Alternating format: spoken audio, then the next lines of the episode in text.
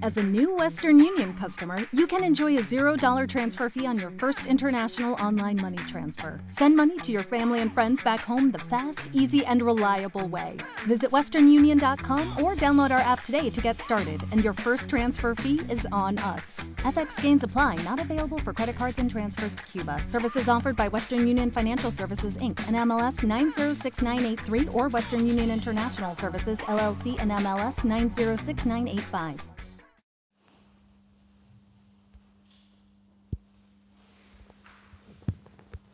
Nos toca hablar del verdadero éxito de la vida. Un tema de máxima actualidad, podríamos decir, en las verdades eternas. El año pasado, mi padre canta la mesa, que es un franciscano que podría estar en el Guinness como predicador de la Casa Pontificia, porque desde el año 78 u 80 viene siéndolo, y todos los años en Cuaresma y Adviento le predica a la curia romana, las meditaciones.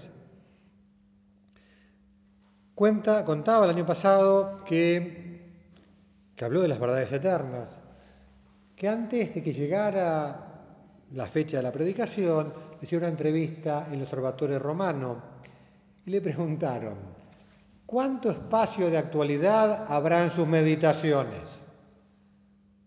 ¿Cuánto en presente el tiempo actual en, su, en lo que va a predicar? Dice, he respondido. Si se entiende por actualidad en el sentido de referencia a situaciones y acontecimientos en curso, temo que habrá muy poco de actual en las predicaciones de Cuaresma. O sea, no voy a hablar, no se diría, del Mundial de Fútbol, no voy a hablar del dólar, no voy a hablar de... Ahora dice, pero mi opinión actual no solo es lo que está en curso, y es sinónimo de reciente. Las cosas más actuales son las eternas. Es decir, las que nos tocan a las personas en el núcleo más íntimo de la existencia, en cada época y en cada cultura. Evidentemente las verdades eternas, la muerte, el juicio, el infierno, el purgatorio, el cielo, son las cosas que más profundamente calan en el alma nuestra. ¿Por qué? Porque son las que más radicalmente tienen que ver con el sentido de la vida. El sentido de nuestra vida no depende del Mundial de Rusia. Para nada. El sentido de nuestra vida no depende de que River les acaba de ganar 2 a 0 estudiantes, para alegría de los riverplatenses. Ni que Boca haya salido campeón, para la alegría de los de Boca, o lo que fuera sino que lo más radical de nuestra vida es nuestro destino eterno. Entonces aquí en la tierra estamos de paso un tiempito, los que sean, que sean 120 años. Y nuestro tiempo definitivo es el eterno.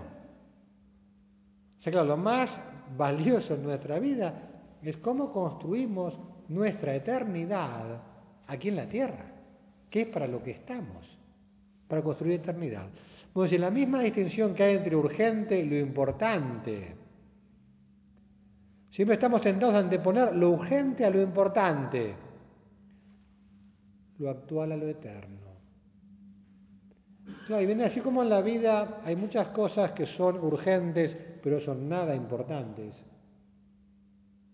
evidentemente, si una persona llama por teléfono y es una llamada equivocada, Está sonando y reclama que contestemos. Ahora, es lo menos importante del mundo, porque es una llamada equivocada.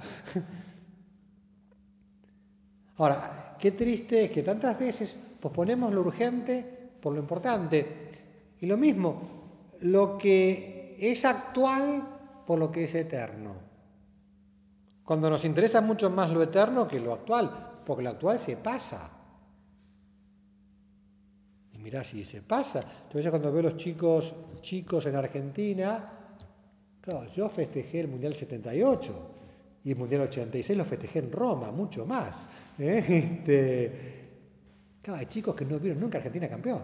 ¿eh? Y bueno, las cosas pasan, y ya es historia, el Mundial 78, el Mundial 86, lo que fuera. Dice, ¿qué, qué, ¿qué hay más importante y actual para el creyente? Incluso para cada hombre y cada mujer que saber si la vida tiene sentido o no lo tiene. Si la muerte es el final de todo o por el contrario el inicio de la verdadera vida. Es la pregunta más radical sobre el sentido de la existencia. ¿Y cuál es la única respuesta a, a esto? La muerte y la resurrección de Cristo. No, porque las demás cosas, sucesos de la vida, son como las pisadas en, una, en la playa, en la arena, que viene la ola y borra las pisadas, no queda nada. Ahora, la vida de Cristo, la muerte y la resurrección de Cristo marcaron la historia y marcaron nuestra vida. En el credo rezamos todos los domingos que creemos en la resurrección de los muertos, que es la resurrección de la carne, y la vida del mundo futuro, en la vida eterna. Evidentemente, en esa fe en la resurrección de los muertos, en la vida eterna, no se habla de la muerte porque la muerte no es objeto de fe, sino de experiencia. O sea, yo no creo que me voy a morir, yo sé que me voy a morir, como se mueren todos los mortales, eso no tiene nada que ver con la fe. Ahora, la, muerte es el problema humano número uno. Y la única cosa absolutamente cierta de nuestra vida. Y de la respuesta que demos a la muerte depende todo lo demás. Evidentemente, si pensamos que lo importante en la vida es ganar plata, tener éxito profesional, ser reconocido, conseguir títulos académicos, mejorar nuestros handicaps en golf, o viajar a Rusia para ver el Mundial, quizás el tema de la muerte no nos preocupe demasiado. Estará fuera de nuestro horizonte vital hasta que la tengamos al lado. Porque aparecerá. En una ocasión me contaba un hombre mayor, exitoso en el terreno profesional y económico, abuelo, que le habían pedido que ayudara a su nieto a repasar el catecismo que tenía que estudiar. Entonces el hombre agarró el catecismo y le empezó a hacer preguntas para ver si había estudiado el chico.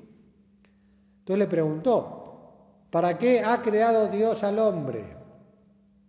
Y el chiquito, que había estudiado bien el catecismo, le respondió, para conocerlo, amarlo y servirlo en esta vida y gozarlo después en la vida eterna. Es la respuesta del catecismo tradicional. El hombre se quedó helado.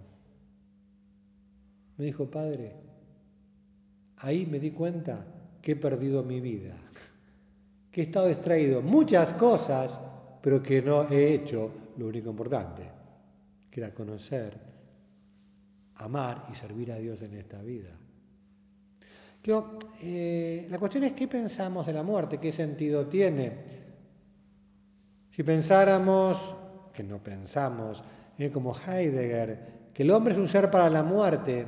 Es decir, no es algo que pasa, sino que toda la vida es morir. No solo es el fin de la vida, sino que el final de la vida, sino que es el fin de la vida, que se nace para morir y no para otra cosa. Venimos de la nada y de la nada volvemos, somos nada. O nuestra vida, si pensamos como Él, será bastante amarga.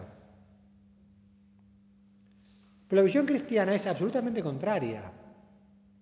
Al hombre, yo digo que pensar en la muerte lo hace feliz, pero en ciertas maneras tendría que hacernos felices. Porque es el fin de todos los problemas, el fin de todas las cosas negativas, y es la entrada en la gloria. es una cosa clarísima, es que mientras no te mueras, no vas a ir al cielo. Obviamente. Entonces, para ir al cielo hay que morirse. Y bueno, entonces ya se ve que la muerte no está mal. Evidentemente es un trámite, no, no es divertido, es complicado, lo que quiera. Pero la muerte nos conduce a la eternidad. Ante la muerte, el de la muerte, muchos hombres piensan, tratan de distraerse, de no pensar en ello. Otros se engañan con la reencarnación, que sería una locura.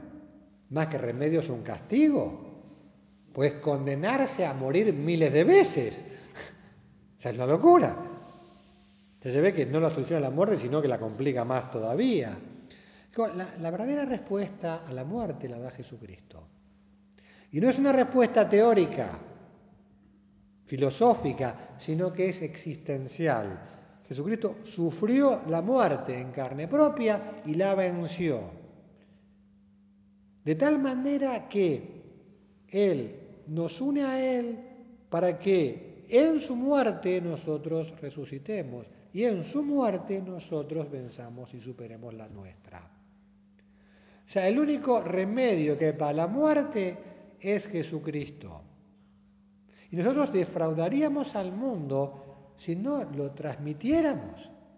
Che, la muerte tiene arreglo. Jesucristo se llama el arreglo de muerte. San Pablo escribe a los cristianos de Roma, si por la caída de uno solo muchos murieron, ¿eh? como la muerte de Adán causó la muerte de todos. Con mayor razón, la gracia de Dios y el don de la gracia proveniente de un solo hombre, Jesucristo, han sido derramados abundantemente en muchos. O sea, así como todos murieron en, morimos en Adán, por Adán, todos resucitamos en Cristo. Entonces, claro, el triunfo de Cristo sobre la muerte es una maravilla. Por eso San Pablo dice, la muerte ha sido sumergida en la victoria. Y casi de un modo patotero le dice, oh muerte, ¿dónde está tu victoria? Oh muerte, ¿dónde está tu aguijón? el factor decisivo es Cristo. Cristo murió por todos. ¿Y qué ha sido tan decisivo en la muerte de Cristo? Y el padre Cantalamesa lo ha plantado de modo figurativo, con una, con una imagen gráfica. Y decía, claro, el Hijo de Dios descendió a la tumba, pero no como una prisión oscura y definitiva, sino que para salir, dice, por la pared opuesta. No ha vuelto por el lado donde ha entrado como Lázaro, que volvió a morir, sino que el Señor abrió una brecha del lado opuesto para que puedan seguirlo todos los que creen en Él. Por eso, como escribe un padre de la Iglesia, Cristo ha dado muerte a la muerte que mataba al hombre. Y por eso, claro, Cristo muriendo Aparentemente la muerte lo derrota, pero no, es la muerte la que muere. Porque la muerte es absorbido por la vida infinita de Dios y la destruye. Escribía San Juan Crisóstomo, nosotros morimos también como antes, ¿eh? como antes de Cristo. Pero no permanecemos en la muerte y esto no es morir. El poder y la fuerza real de la muerte es solamente eso, que un muerto no tenga ninguna posibilidad de volver a la vida. Pero si después de la muerte se recibe de nuevo la vida, y más todavía, se le da una vida mejor, entonces ya no es muerte, sino un sueño. Por eso el amor ha vencido a la muerte. Cristo muere por amor. Y esa muerte que le inflige el odio, que le inflige la violencia, que le influye es absorbido por el amor infinito de Dios. Y entonces el amor no ha, querido prescindir de la muerte, Dios, pero para liberarnos a nosotros de ella. Y en nosotros, en nosotros, en su humanidad santísima, Jesús vence la muerte. Por eso el amor tiene la última palabra y no la muerte. El amor ha vencido, el amor vence y supera todo. ¿Qué ha cambiado la muerte de Cristo para nuestra muerte? En cierta medida nada, en cierta medida todo. En las apariencias exteriores, nada, porque evidentemente nos moriremos como cualquier ser mortal. Ahora, desde el punto de vista de la fe ha cambiado todo. Por eso es una actitud paradójica la de creyente, en la que ante la muerte tiene la misma, una actitud de tristeza, de miedo, de horror, como todo el mundo, y es natural. Pero por otro lado, una actitud de esperanza. Entonces, claro, es distinto. Nosotros no podemos ver la muerte como un pagano. El cristiano vence el miedo a la muerte y, le sirve la muerte como un recordatorio de su santidad, de la llamada a la vida eterna, para no olvidarnos. El mundo actual ha perdido la perspectiva escatológica y pierde muchísimo, porque sin el pensamiento del cielo estamos en el horno. ¿Por qué? Porque cada año seremos más viejos, cada año seremos más enfermos. Cada, o sea, si vos me decís desde el punto de vista de perspectiva humana, no es que cada vez voy a ser más pleno, con más... Ahora, con la perspectiva escatológica de mi destino eterno, de la gloria, de la perfección, de la plenitud, de la felicidad absoluta, mi vida es un paseo triunfal. Incluso aunque humanamente me vaya como el traste a veces. Porque la gloria me espera, sea rico, sea pobre, gane o pierda en el deporte, me vaya cualquier vicisitud, en el amor, en lo que quieras. Por eso, el éxito existencial, ¿cuál es? El cielo. Ser síndrome de Down o premio Nobel. Y no sé, uno es como es, pero está clarísimo que la tiene mucho más fácil para ir al cielo un síndrome de Down que un premio Nobel. Absolutamente. O sea que rico pobre, sano o enfermo, ¿quiénes son los exitosos? ¿Quiénes son los que triunfan? Y mira, eso se ve al final. En el juicio sabremos acá el verdadero valor de la vida y el verdadero éxito de la vida. Pues las verdades eternas son fundamentales para nosotros porque es el matiz en el cual uno, descubre el verdadero valor. Jesús nos espera el desierto eterno, nos espera la gloria. Capítulo 14 de San Juan, no se inquieten, crean en Dios, creen en Dios, también crean, crean en mí. En la casa de mi Padre hay muchas moradas. Si no fuera así, se los habría dicho a ustedes. Y yo voy a prepararles un lugar. O sea, Jesús muere en la cruz y resucita, asciende al cielo. Pasado mañana celebraremos la ascensión del Señor. Asciende al cielo precisamente para prepararnos un lugar. Así como cada uno de ustedes llegó aquí y se encontró que tenía una habitación, había sábanas, toalla la cama hecha, no sé, todo listo. Bueno, el Señor nos tiene preparado no una habitación en la serranía, sino en el cielo. Y cuando haya ido, se haya preparado un lugar, volveré otra vez para llevarlos conmigo, a fin de donde yo esté, estén también ustedes. Así Jesús no es un observador neutral de nuestra vida, está más interesado en nuestra santidad que nosotros mismos. Está a favor, nos prepara un lugar, más nos acompaña para que realicemos una vida santa. Quiere que lleguemos, que seamos santos. Si somos fieles a Dios y nos jugamos por la santidad, nos espera la vida eterna, la gloriosa, maravillosa, vale la pena. Y el pensamiento del cielo nos ayuda mucho aquí. Porque, fíjate, porque nos da perspectiva del futuro. O sea, el pensamiento del cielo lleva en sí mismo la certeza y como el gustito de felicidad y gloria. O sea, uno saboreando, uno, uno pensando en el cielo con una fe segura, uno ya saborea.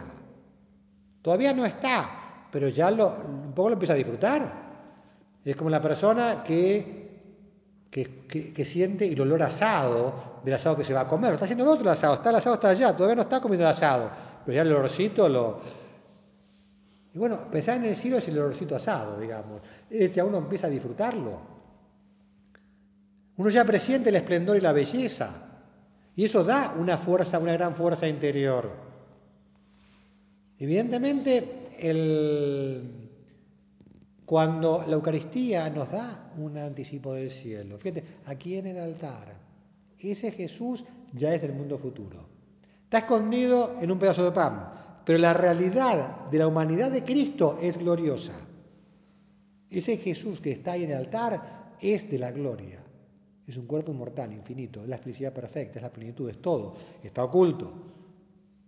Pero Eucaristía nos transporta verdaderamente al cielo y nos da una esperanza sólida, un alimento seguro. si Dios se me da como alimento, ¿para qué es? Y para que yo alcance la gloria, para yo cielo. ¿Por qué tengo que ir a misa el domingo? Y porque ahí me voy a alimentar del cielo. Ahí voy a actualizar mi cielo, ahí voy a... Eh, no es que voy a comprar un pasaje, es que me voy llenando de cielo, llenando de eternidad. Por eso recibir la Eucaristía es anticipo de la gloria celestial. Hace ya presente aquí el cielo nuevo, el mundo nuevo. y nos hace ver cuán bueno es el Señor y cuán pendiente está de nosotros. Evidentemente pensar en el cielo nos supera. Es un misterio impenetrable, porque es mucho más grande de lo que podemos pensar. No caben categorías. Evidentemente, cuando Jesús habla del cielo, es sobre todo estar con Él, estar en Dios. Y Dios es la plenitud. San Pablo cuando habla de lo que le espera del cielo, dice ir a estar con Cristo. O sea, ser uno en Dios. Dios es la plenitud, es el infinito. Pero estar en Dios que no es disolverme. Si yo me metiera en el sol, el sol me aniquilaría porque sería, me, destruiría. En la infinitud de Dios, conservando mi propia identidad personal. Ser divinizado. Y Jesús lo mismo le dice al buen ladrón. Hoy estarás conmigo en el paraíso. ¿Qué es lo importante? Estarás conmigo. El paraíso es estar conmigo. La vida eterna es la reunificación de los miembros con la cabeza, hacernos uno en la gloria con el Padre. Hay una historia, un cuento que, de un escritor alemán moderno, que cuenta que en un monasterio medieval había dos monjes muy amigos entre sí, estas dos personas que tienen una amistad profunda. Uno se llama Rufus y el otro Rufinus. En todo el tiempo libre no hacían otra cosa que tratar de imaginar cómo sería la vida eterna. Rufus, que era capataz, se imaginaba como una ciudad con las puertas de oro, adornada con piedras preciosas. se imaginaba por el lado edilicio. Rufinus, que era organista, se lo imaginaba con melodías celestiales que llenaban la vida, el corazón. Hicieron un pacto, que primero que se muriera la noche siguiente se le aparecería el otro para garantizarle que las cosas eran como las habían imaginado. Y bastaba una sola palabra. Si todo era como habían pensado, diría simplemente taliter en latín. Precisamente es así. Si era distinto, diría aliter, distinto. La cuestión un día, mientras Rufino está tocando el órgano, da un, paro masivo, se muere. Su amigo lo vela toda la noche, esperando a ver si aparece el taliter o el aliter, y no pasa nada. Primera noche, esperó con vigilias ayunos durante varias semanas y meses a ver qué pasaba y no pasaba nada. Finalmente, el aniversario de la muerte, de noche, en su celda, aparece un halo de luz y, y ve que se le aparece Rufus callado, no dice nada. Entonces desesperado le pregunta, ¿Taliter? Como diciendo, es así, ¿no? Es verdad. Y el amigo dice, demueve la cabeza diciendo que no. Desesperado le grita, Aliter, como espantado, es diferente. Y de nuevo con signo negativo le dice que no. Y finalmente, con los ojos, con los, labios cerrados, sale como un soplo diciéndole totaliter aliter, totalmente distinto, algo muy diverso, algo superior, algo que infinitamente muchísimo más imposible de describir. O sea, todo lo que habían imaginado era nada. Una un cuento que hace referencia a lo que decía San Pablo, ni ojo vio, ni oído yo, y entró en el corazón del hombre lo que Dios ha preparado para los que le aman. Dios es mucho más generoso que nosotros, mucho más grande que nosotros.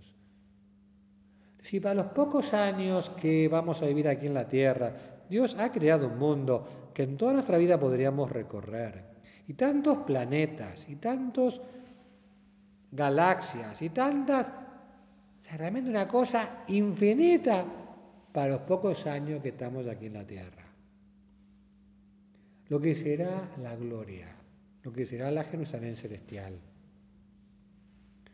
Cuenta San Simeón, un santo que tenemos en común con los ortodoxos, que un día tuvo una visión. Una visión en la cual él estaba convencido que contemplaba a Dios en persona y fue tal el éxtasis y la felicidad que sintió con esa visión, que le dijo a Dios, si el cielo no es más que esto, me basta. Y el Señor le respondió, verdaderamente eres muy mezquino si te contestas con estos bienes, porque en relación con los bienes futuros, ellos son como cielo pintado en papel en comparación con el cielo verdadero. Bueno, aquí lo que has visto es una montaña de corcho, ¿no? O sea, una, o sea, no sea, eh, más, esto es, es nada. Bueno, apuntar a la vida eterna. Que esto es, digo, tenemos que tenerlo más presente. Obviamente una vez al año, cuando hacemos nuestro retiro anual, pensamos en las verdades eternas. Nos tiene que ayudar a pensar verdades eternas, por ejemplo, cuando vamos a un velorio, cuando muere un conocido. Claramente nos ayuda a pensar, che, estamos aquí de paso, che, esto es transitorio, que ocupémonos de las cosas buenas, de las cosas importantes, de lo definitivo. No apostemos todas las fichas a lo pasajero, a lo temporal, a lo caduco, a lo que se acaba, a lo que se oxida, se pasa de moda, se pone viejo, se gasta aburre, no sé lo que fuera. Apostemos de verdad a la gloria. ¿Qué es apostar a la santidad? El pensar en la santidad no nos aleja de las realidades de, cada día. ¿Por qué? Porque esa gloria la conseguiremos en el día a día, en el taca taca, ¿no? Hoy aquí, ta, ta, ta, ta, ta. El levantarse la mañana, el trabajar por Dios, el perdonar por Dios, el vivir con alegría la vida, el buscar la unión con el Señor en las cosas, el hacer oración, vivir la caridad, es llevar la cruz con alegría. O sea, en esas vicisitudes diarias de cada día es como se construye la vida eterna. O sea, está conectado absolutamente. No son dos realidades paralelas. No, aquí construimos eternidad, porque con la gracia de Dios llenamos de, de trascendencia lo que vivimos. Por donde las verdades eternas nos sirve el consejo de San Agustín. Dice, cuando se quiere atravesar un estrello, un estrecho, en el mar, lo importante no es quedarse en la orilla y agudizar la vista para ver qué hay en la orilla opuesta, sino subir a la barca que lleva a la otra orilla. Para nosotros lo importante no es especular sobre cómo será la vida eterna, que nos puede venir bien, nos podemos divertir pensando cómo será, cómo me imagino el cielo. Pero obviamente cada uno se lo imaginará distinto, según sus gustos y aficiones. Y nos puede también entretener y al Señor le gustará que con la imaginación juguemos espiritualmente, imaginarnos el cielo y a disfrutar cómo pensamos el cielo. Pero sobre todo, más que especular sobre cómo será, tenemos que hacer lo que sabemos que nos conduce a Él subirnos a la barca. ¿eh? Recorrer ese camino ¿eh? maravilloso que es el camino de la santidad. Pues la de María le decimos todos los días, Santa María, Madre de Dios, ruega por nosotros pecadores, ahora y en la hora de nuestra muerte. Madre mía, ruega por mí ahora en estos días de retiro. Ruega por mí para que haga bien el retiro para que conecte de verdad con el Señor en la oración, para que me caigan las escamas que a veces tengo en los ojos y no me permiten ver a Dios bien, para que me baje de la frivolidad o de la tibieza que no me deja vivir de verdaderamente entregado al Señor. Ruega por nosotros pecadores ahora, que nos llenemos ahora de deseos de santidad y en la hora de nuestra muerte Queremos vivir buscando el reino de Dios para llegar gozosos al final de nuestro paso por la tierra a la gloria del cielo. De ahora el Señor nos dará su bendición, nos bendecirá mismo, Él mismo, glorioso, ¿eh? que está aquí presente con todos los ángeles y santos. Bueno, que al recibir la bendición sentamos que el Señor nos bendice y que quiere llenar de eternidad nuestra vida presente para que decididos y con todo entusiasmo nos dirigimos a la gloria del cielo.